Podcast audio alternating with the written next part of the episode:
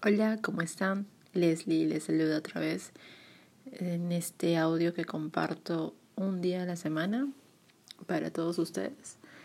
Pues a mí me comparten frases hermosas y las quiero compartir con ustedes para que crezcamos juntos. ¿Ok? Entonces, quiero leerles un experimento acerca de la prosperidad.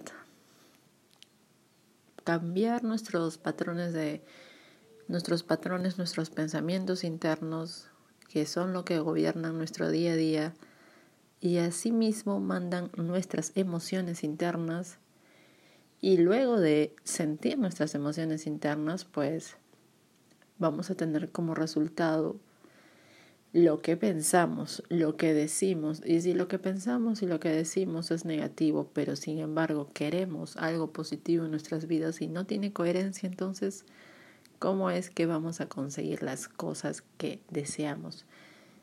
La clave está en sentirla. En sentirla aún así no la tuviéramos, pero en sentirla. Este experimento de la prosperidad es muy, muy hermoso y se los quiero compartir para que ustedes también lo vivan, lo experimenten. Les cuento una historia. Hace algunos años Kate Nowak es una persona que, bueno, tomó la decisión de actuar como conejillo de indias en su propio experimento de bendecir.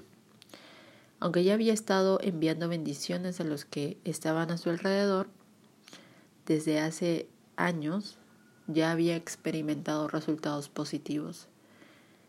La verdad es que nunca había practicado de manera consistente el bendecir a los demás. Más allá de dar a diario una bendición rápida a sus hijos, siempre había sido de esas cosas que hacía a veces y a veces dejaba. Empezaba bendiciendo a la gente, a los objetos o las circunstancias por un rato, y de repente la vida se interponía en su camino. Lo que llamamos nosotros rutina.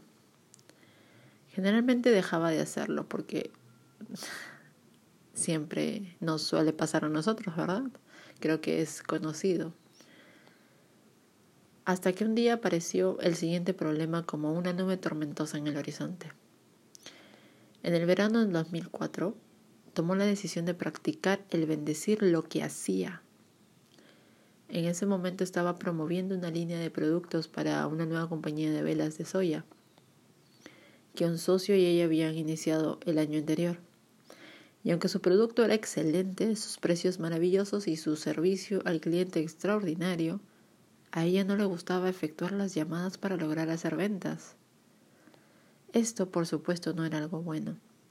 El futuro de su compañía dependía de su habilidad para crear nuevas cuentas de mayoreo. Pero cada vez que se acercaba a un cliente potencial, sentía los nudos formándose en su estómago y constantemente estaba perdiendo las ventas. Ella sabía que si algo no pasaba pronto, no tendrían otra alternativa que despedirla. Y no se permitía fallar. Y bueno, como bendecir le había funcionado en un pasado, conocía las poderosas que podían, lo poderoso que podía ser las bendiciones enviadas por un desconocido. Decidió probarlo en sus actividades para probar su teoría dejó de hacer llamadas de ventas por completo. En lugar de eso efectuaba llamadas de bendiciones. Y ustedes se preguntarán, ¿qué estás hablando? Por supuesto, ella no le decía a nadie lo que estaba haciendo, pero en lugar de acercarse a sus clientes con el propósito de, de venderle su producto, llegaba al lugar de trabajo de los clientes potenciales, dejaba que ellos hablaran, mientras que ella tan solo escuchaba, y mientras tanto los llenaba de bendiciones y pensamientos de amor incondicional. Y ahí lo, y lo repito y lo afirmo, el poder de los pensamientos. A veces nosotros nos olvidamos que somos energía en movimiento. En lugar de utilizar su tarjeta de presentación como siempre lo había hecho, no mencionaba su compañía ni sus productos, a menos de que se lo preguntara y solo si sentía que el cliente recibiría bendiciones suyas por haber hecho negocios con ella. Los resultados fueron asombrosos.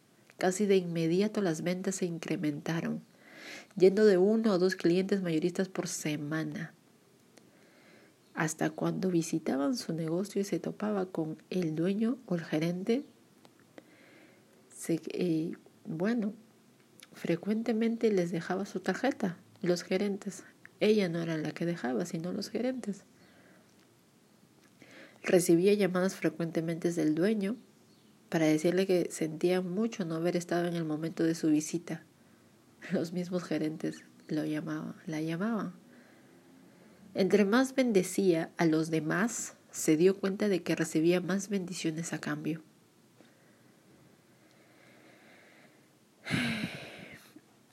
Quiero remarcar aquí que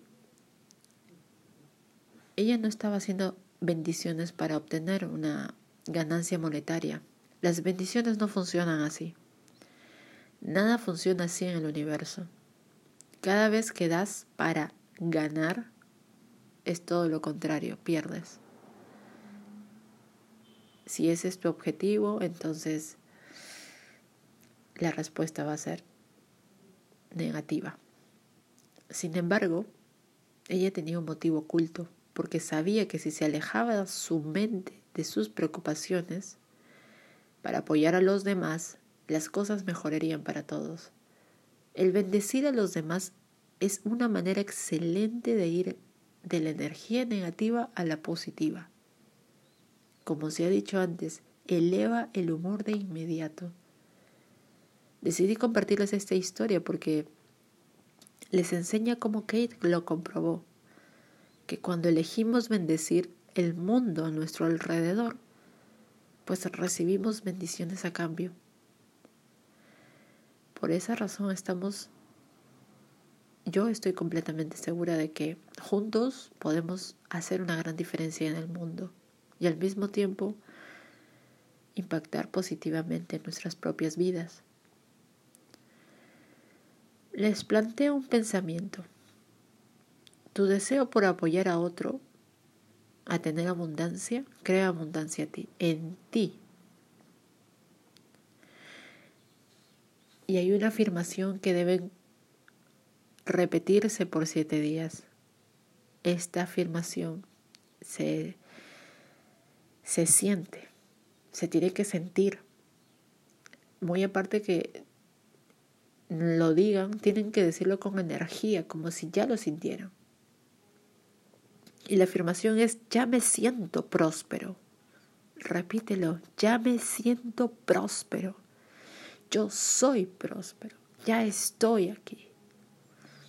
Muy aparte de las cosas que nos puedan estar pasando, si estás atravesando problemas, si estás atravesando dificultades en el camino, pues Repite esta afirmación por siete días. Y luego de los siete días estaré compartiéndoles otra experiencia. Recuerden, tu deseo por apoyar a otro a tener abundancia crea abundancia para ti, siempre. Recuerda que todo lo que das va a ser devuelto. Y hace la pregunta, ¿qué estoy dando?